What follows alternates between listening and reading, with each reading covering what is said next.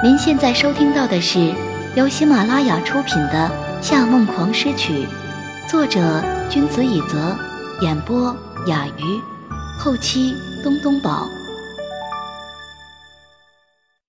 第十五乐章，天才复出。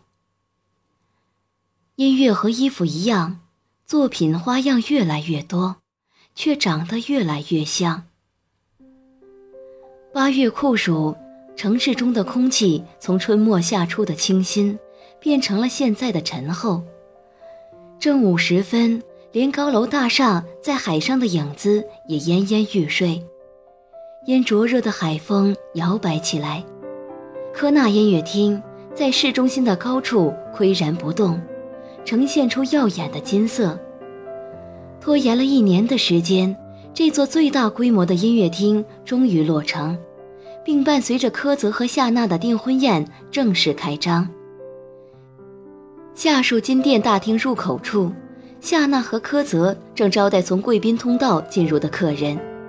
夏娜穿着一身她亲自设计的天蓝色渐变拖地长裙，脸颊绯红，卷发垂肩，浅色的长眉不施粉黛，中世纪童话里的仙女般飘渺。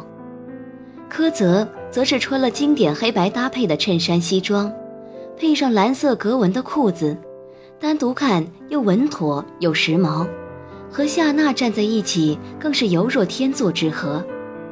贵宾们在他们的介绍下，穿过透明的夏树金殿大厅，鱼贯进入演奏正厅内部，在前排 VIP 的位置坐下。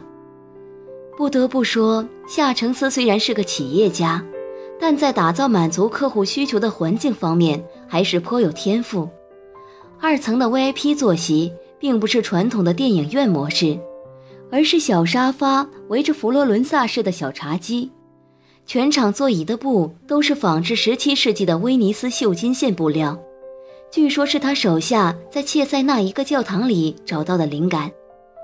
音乐厅的墙壁上挂满了音乐家的肖像。从画框到绘制手法，均属于古佛兰德斯画派。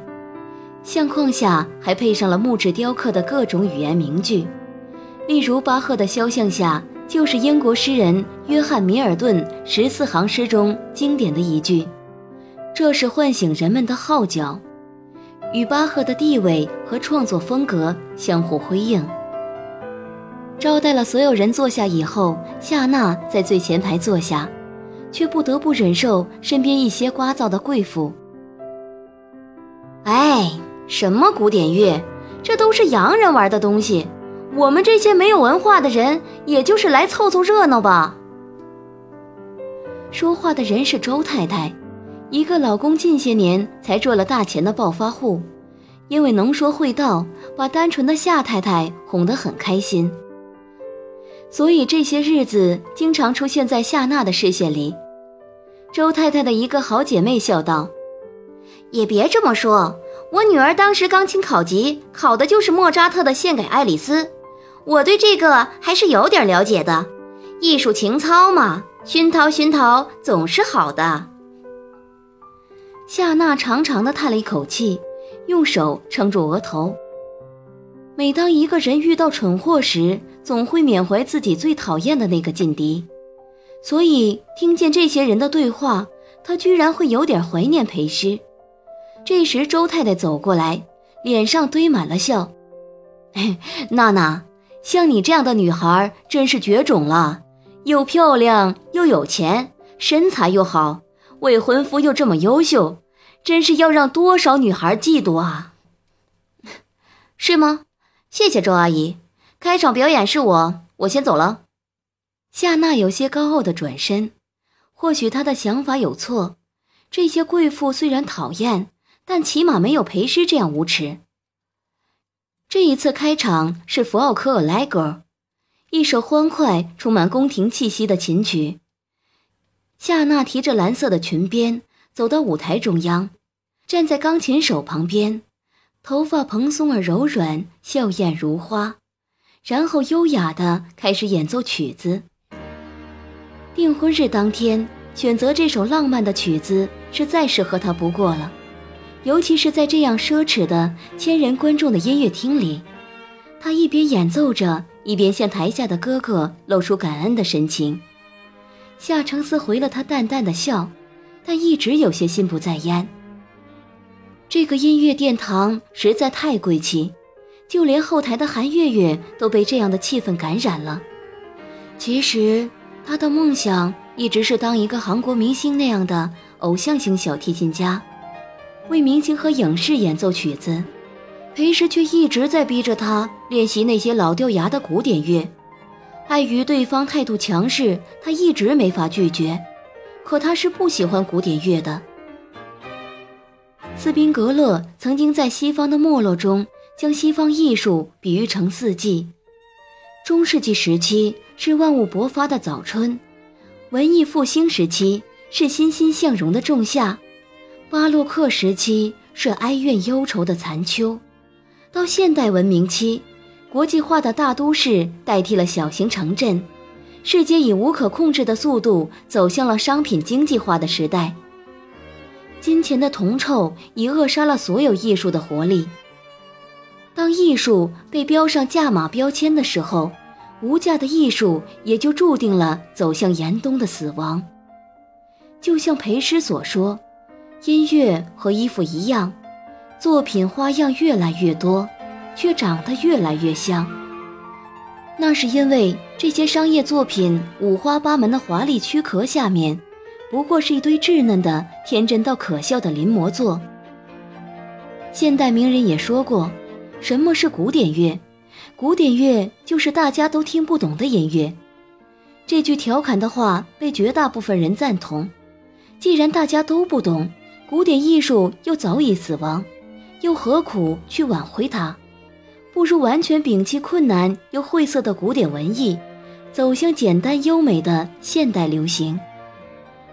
这样的想法不是没有告诉过裴师，但裴师从来不多做解释，还是像个管教五六岁的孩子的妈一样逼他练琴。不过没有裴师，他今天也不会有机会来这里演奏。夏娜原本说过，不拿音乐大赛第一，他就没有机会表演。没想到裴时消失后，夏娜刀子嘴豆腐心，竟允诺了自己的演出，还邀请他加入科室音乐。因为和裴氏一直有合作的承诺，他没有答应夏娜。可是裴时到底去了哪里？这一天。不仅韩月月有了机会登台进行处女秀，还有不少国内外知名的音乐家前来演奏，也有国际知名交响乐团在这里发布了他们的新作品。夏娜从回到座位上以后，一直忍受着旁边周太太吵吵嚷嚷的评价，他根本就没有认真听音乐，只是在注意这个钢琴手身上穿的衣服是什么牌子的晚装。那个大提琴家坐下来，腰上有一堆赘肉。他很想说周太太几句，但一想到名单上压台演奏者名字上写着的 “Mori Japan Violin Piano Anon”，又变得心事重重起来。没错，压台演奏的是 Mori 重点推出的对象。本来想自己担任压台，但夏承思说盛夏和 Mori 有重要的合作项目。而且据说 Muri 请的小提琴手很优秀，所以压台就让他们的小提琴手来。他几次要去调查那边的演奏家会是谁，居然同为小提琴演奏者可以让哥哥把自己压下去。是米岛利姐弟还是西岐虫子？漫长的三个小时结束后，终于到了最后一场表演。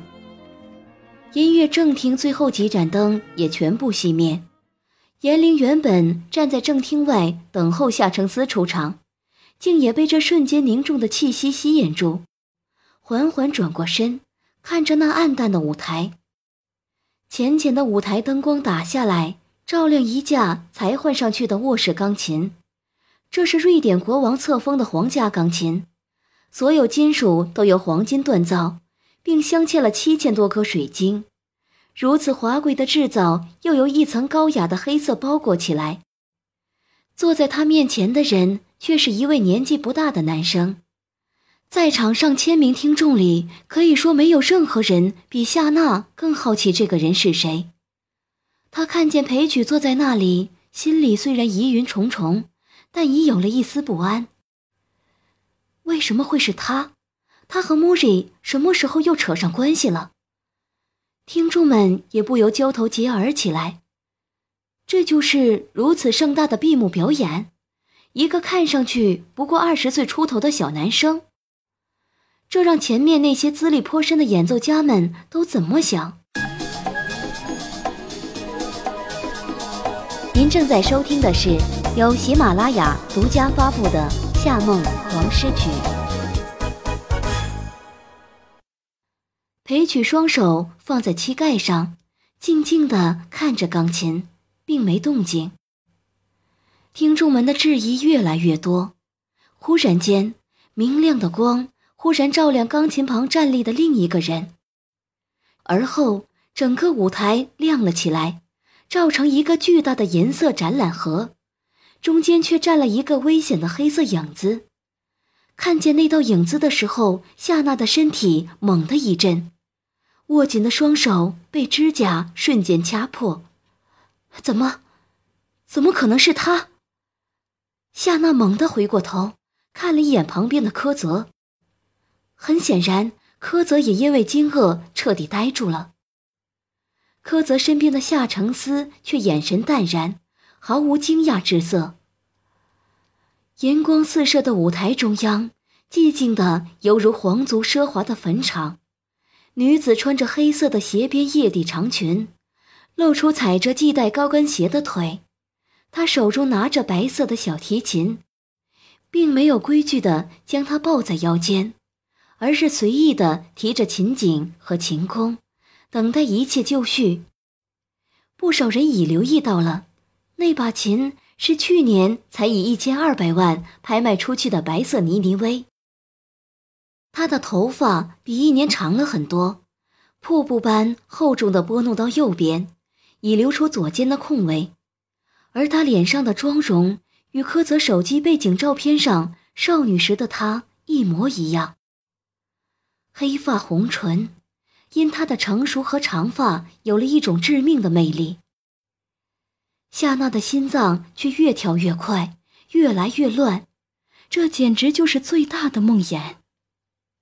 裴诗其实只比裴曲大几分钟，两人也都穿着黑色的正装，但是裴诗的出现却让人忘记了他的年纪，就好像你从来不会计较一个美丽恶魔的年纪一样。所有人都渐渐的消了声，安静的看着他，等待他下一步的动作。看见他从容不迫的把小提琴架在肩上，看见他毫不费力的举起左手，夏娜原本高悬的心终于在这一刻完全沉了下去。裴师把琴弓靠在琴弦上的刹那，他看到了裴师压在 G 弦上的手指。最了解你的人，永远是你的敌人。夏娜也是最了解裴诗的人。裴诗所有的练习演出视频，他全部看过。演奏之前会把手指放在什么位置，摆出的架势会引起怎样的风波和掌声，他都能预测出个大概。G 弦上的低音，在别人手下或许是深沉、低调、缓慢的忧伤。但在裴师这里，却绝对被赋予了另一层含义。夏娜捂住眼睛，简直不敢看下去。裴师高高抬起修长的臂膀，最开始两个急促的低音响起后，便是长长的恶魔脉搏般跳动的泛音，是拉维尔的《磁钢》。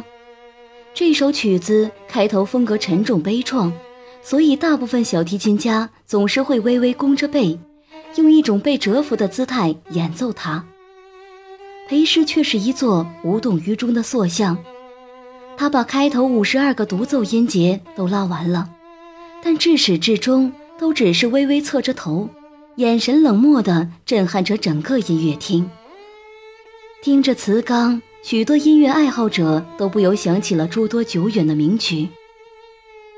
因为这首曲子距离现在只有百年的历史，但是他的曲风不仅汲取了匈牙利舞曲的狂热风格，还模仿了帕格尼尼、萨拉萨蒂的高难度炫技风格。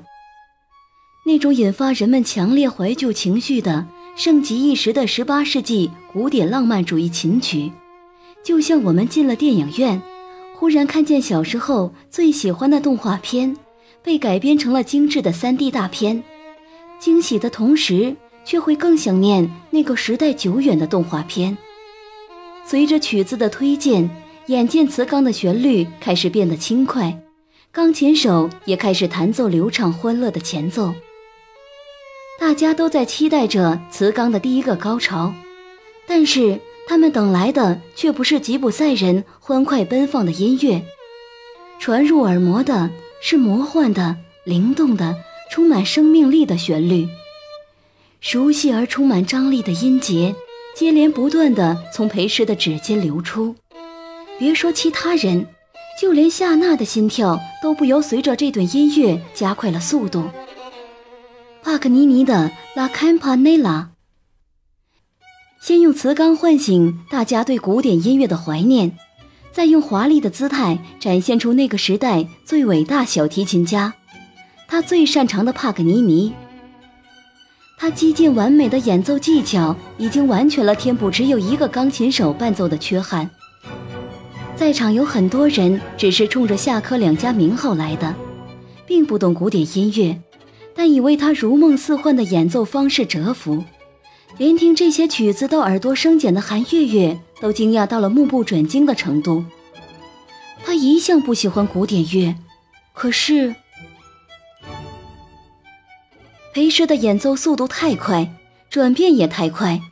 当大家还陶醉在帕克尼尼燃烧一般的音乐中，他已迅速转回了磁钢后期一段令人眼花缭乱的左手拨弦片段中。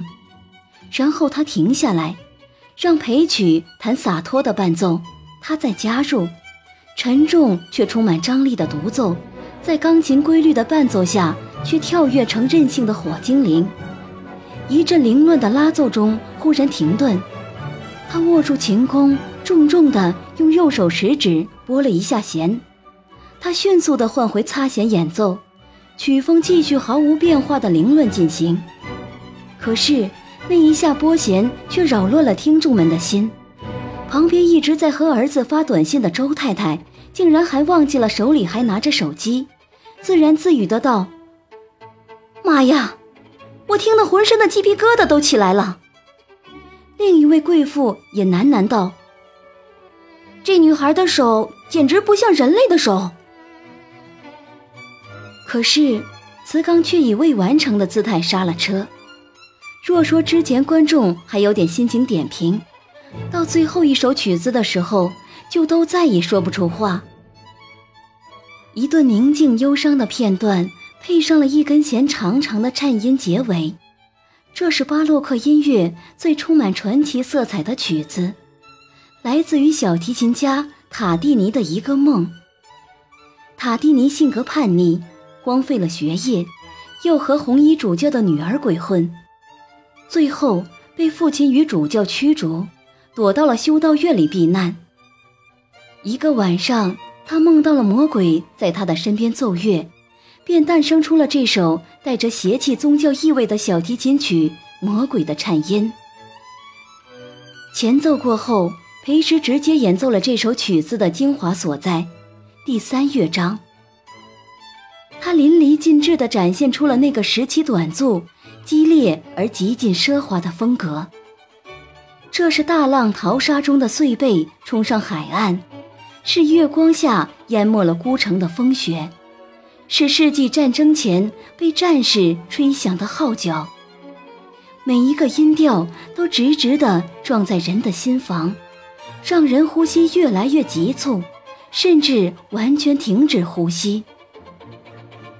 韩月月不曾如此清晰地听见自己心脏砰砰乱跳，随着一波高过一波的曲调而浑身紧绷，紧紧握住双手。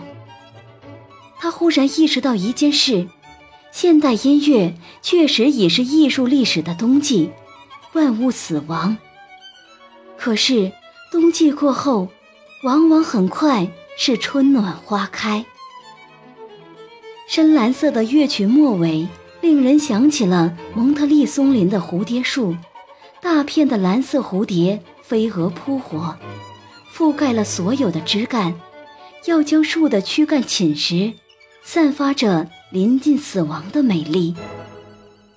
终于，他微笑着结束了最后一个音阶，唇如烈焰，静静地面对着台下诡异的死寂。